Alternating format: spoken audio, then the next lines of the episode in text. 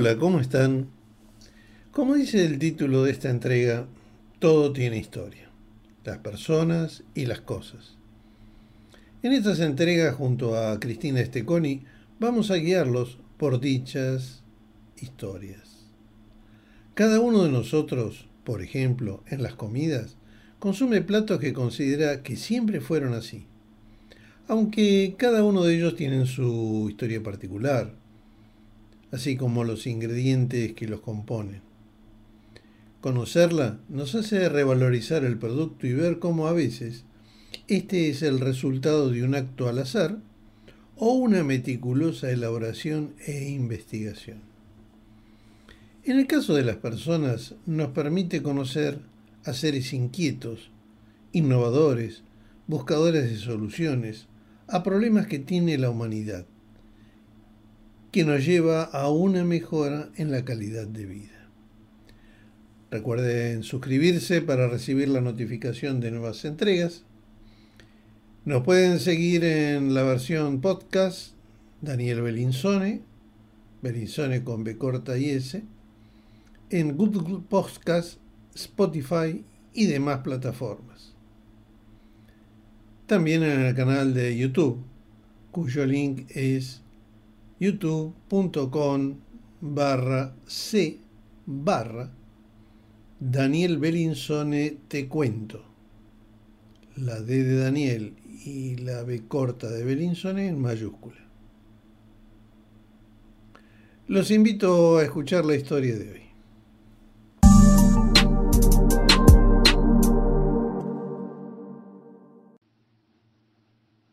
Bueno, tal como dijimos al principio, hoy vamos a ver eh, la verdad de la milanesa. O sea, como todo tiene su historia.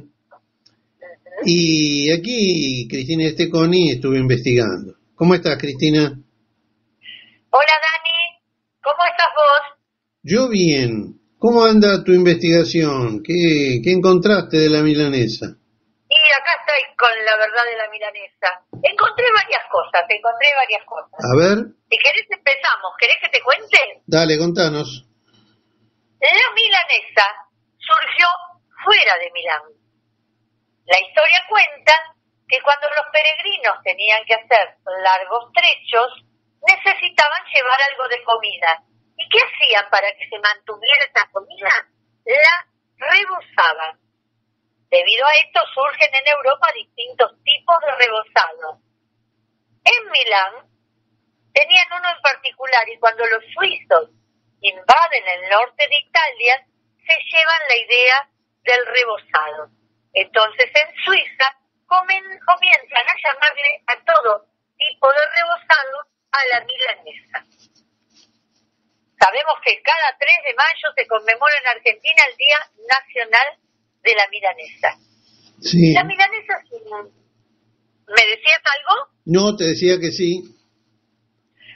La milanesa es un plato clásico de nuestra gastronomía que probablemente todos los argentinos comemos con frecuencia y de muchas formas distintas.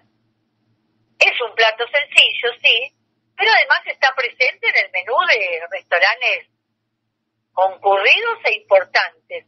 Esto es debido a su sabor único, a la simpleza y a las variantes extraordinarias que se pueden crear y encontrar.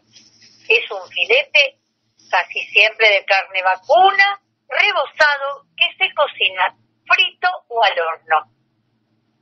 Por extensión llamamos milanesa a cualquier rebanada de un ingrediente rebozado y cocido de manera similar.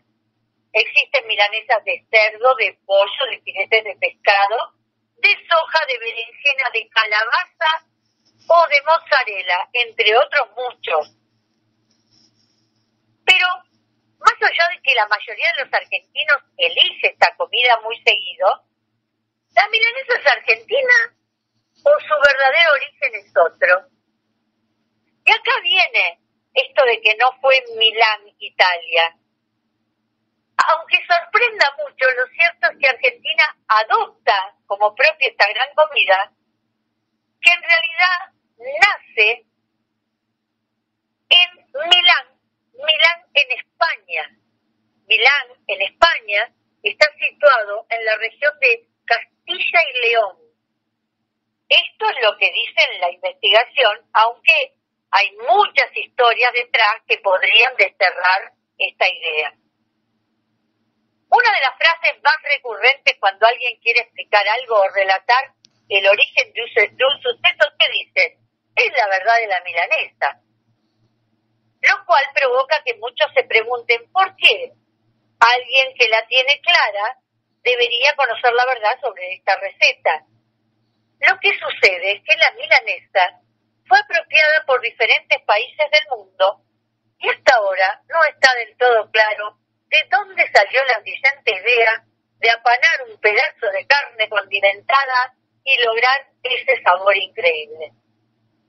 Antes que nada, ¿a vos te gusta la milanesa al horno o frita? No, frita.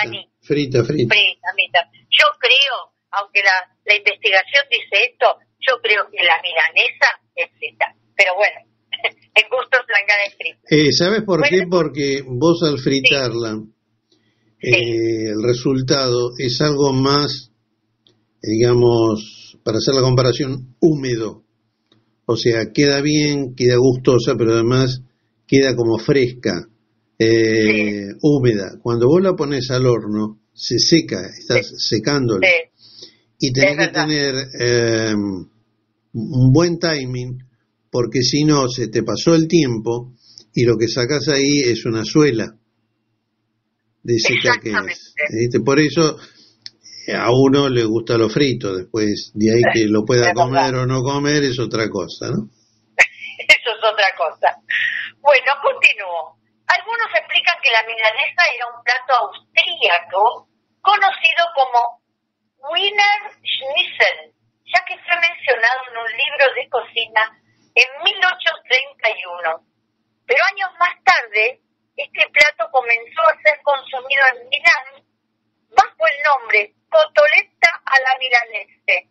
Sin embargo, las migraciones del pueblo italiano a distintos países del mundo como Argentina esparcieron esta receta que terminó siendo el plato principal de muchas regiones con sus diferentes toques. Aunque el origen de la milanesa es dudoso y muchos quieran atribuírselo a sí mismos, lo cierto es el paso de los años y el paso por cada país hicieron que la milanesa se fuera adaptando y tomando diferentes sabores al ser preparada en países que le imprimen sus sazones típicas. A algunos le fueron sumando diferentes toques que hacían de este clásico un plato aún más rico, tales como el queso, el perejil, el jamón, los hongos, la salsa bechamel y hasta un huevo frito, aunque la lista podría ser aún más larga. Por eso, aunque no esté clara la verdad de la milanesa, lo que se sabe con certeza es que llegó a Argentina de la mano de los inmigrantes italianos, quienes, asentaron este sabor, se convirtió en uno de los más demandados del país. Son muchos los que creen que este plato procede de Italia, debido a que su nombre parece evocar a las ciudades de Milán y Nápoles. Milanesa la napolitana. Pero no, la famosa milanesa la napolitana, hija del azar, es tan argentina como la lapicera o el registro de las huellas dactilares. Te cuento la historia. Dale. El, el cliente llegaba a un restaurante ubicado frente al Luna Park apenas pasada la medianoche y pedía una milanesa, por favor. El mozo lo atendía, el mismo siempre cumplía la comanda con la cordialidad acostumbrada, sin hacerle notar que ya había anticipado la orden a la cocina con solo verlo llegar al cliente conocido. La escena se repetía ya por los años 50, noche tras noche, hasta que un imprevisto modificó la secuencia y dio un giro sabroso a la historia de la milanesa. Cierta noche, el habitual comensal llegó más tarde de lo que acostumbraba hizo su pedido y se entretuvo con un pancito. Un asistente, más voluntarioso que hábil, tomó el lugar del cocinero que ya había concluido su servicio con tan mala suerte que pasó de punto la fritura de la única milanesa disponible en el restaurante. Se asustó y con ánimo de encontrar una solución rápida al asunto consultó a don José Napoli, el dueño, quien le respondió, no te preocupes, lo vamos a arreglar. Tapá la milanesa con jamón, queso, salsa de tomate y luego la gratina. Mientras el asistente ponía esmero en disfrazar la milanesa en la cocina, don José, el dueño, se acercó al cliente y lo predispuso a probar algo nuevo y especial. En minutos, el mozo llegó a la mesa con la puesta humeante que provocó un placer inmediato en el comensal. Así, en tanto lo veía devorar su más reciente creación, Napoli se sentó en una de las mesas libres con el menú original y agregó al final de la lista de puño y letra el nombre de su creación, milanesa a la Napoli. Con el tiempo y esa habilidad que tiene la lengua para esculpir nuevas palabras, el plato fue rebautizado como milanesa a la napolitana. Se hizo popular y hoy sigue presente en la carta de los bodegones bohemios y no tan bohemios, en los restaurantes porteños y en los bares que ofrecen minutas. Las palabras Milán y Nápoli presentes en el nombre remiten a muchos a considerar este hito de la cocina porteña como un plato de procedencia italiana. Pero la verdad de la milanesa, como ya contamos, es otra. ¿A quién se le ocurre además que Milán y Nápoles, enemigos declarados en guerra cultural y económica que dividía al norte rico y al sur menos desarrollado de Italia, podrían prescindir de sus diferencias para confraternizar en un plato. ¿A quién se le ocurrió? A don José, a don José. ¿Qué y ahora Dani, Dani nos va a contar quién hace la milanesa más grande. Bueno, acá puede haber gente este, que va, puede sentirse defraudada, pero vamos a hablar de que la, al hablar de milanesa estamos hablando de una sola pieza de carne, porque van a poder leer en distintos lugares de que hay gente que ha hecho sándwich de milanesa eh, de dos metros, de seis metros, eh, muchos quieren entrar en el, en el libro de los récords, y en realidad, acá hablamos de una sola pieza, no de la pieza cocida entre partes con carne. Es, usan bola de lomo, la trabajan artesanalmente, dentro de ese trabajo artesanal es un machacado que le da, bueno, no solo tersura, sino blanda, la hace blanda, y eh, directamente eh, es una forma de destacarse con todos los ingredientes que ya hablamos que le ponen. En este, en este último 3 de mayo, en el concurso, que no participan todos los restaurantes, sino este año participaron 32, eh, el que resultó ganador fue el Antojo, que lo nombraron a este restaurante, bodegón, eh, como el creador de la mejor milanesa del territorio porteño.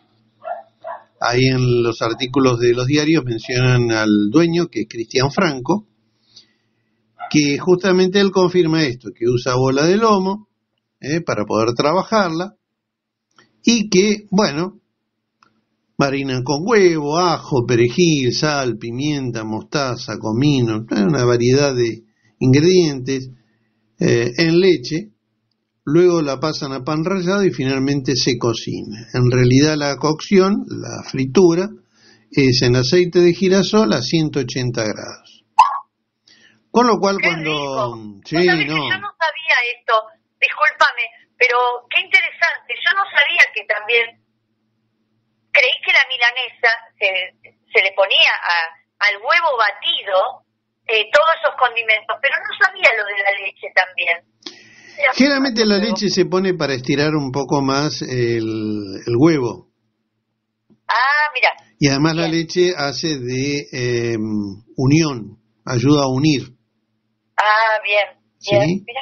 Entonces, este, es más, a través de los tiempos, eh, los restaurantes tienen eh, fritadoras especiales eh, para este tipo de, producto, por su tamaño.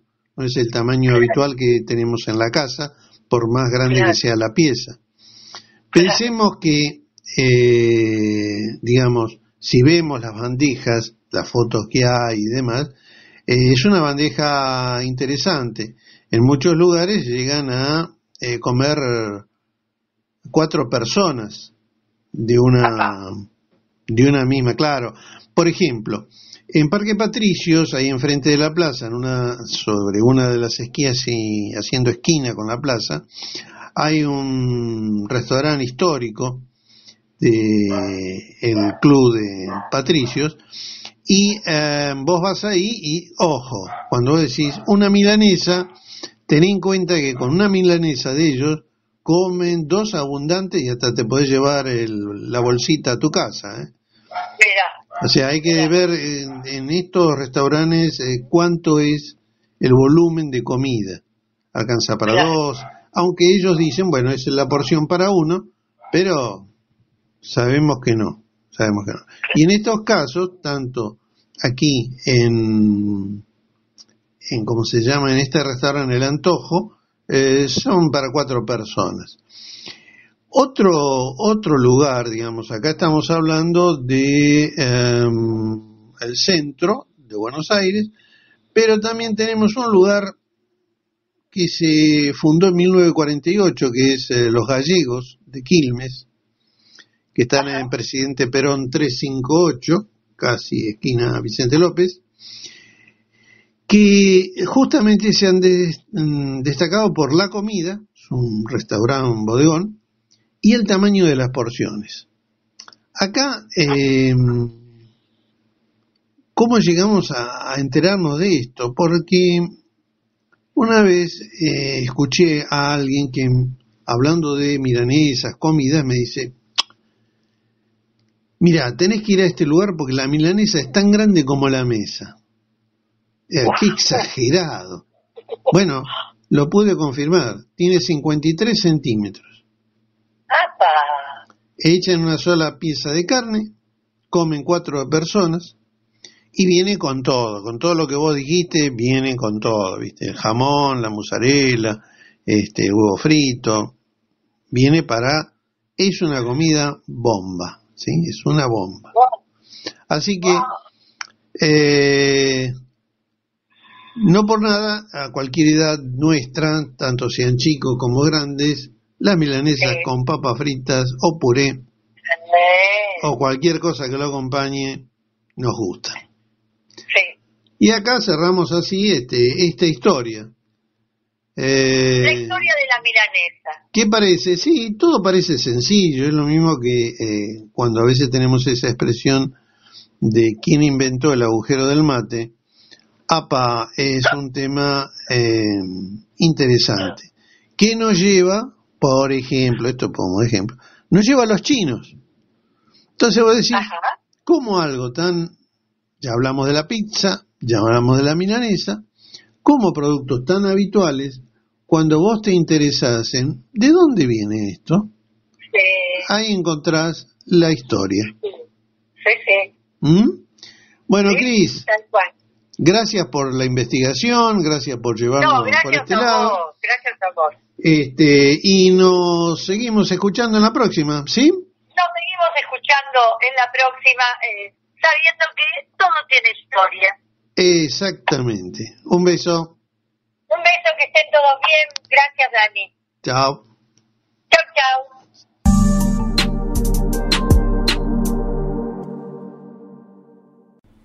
Esperamos que hayan disfrutado de esta entrega. Esperamos sus comentarios, propuestas, eh, ideas en Facebook y en Instagram directamente a Daniel Belinzone, Belinzone con B corta. Y como siempre, una expresión, un pensamiento acercado por un amigo que dice así, karma. La maldad vuelve al remitente, la envidia a quien la siente, las mentiras a quien las ha dicho, el amor a quien lo ha dado. La rueda gira para todos. Nos escuchamos en la próxima.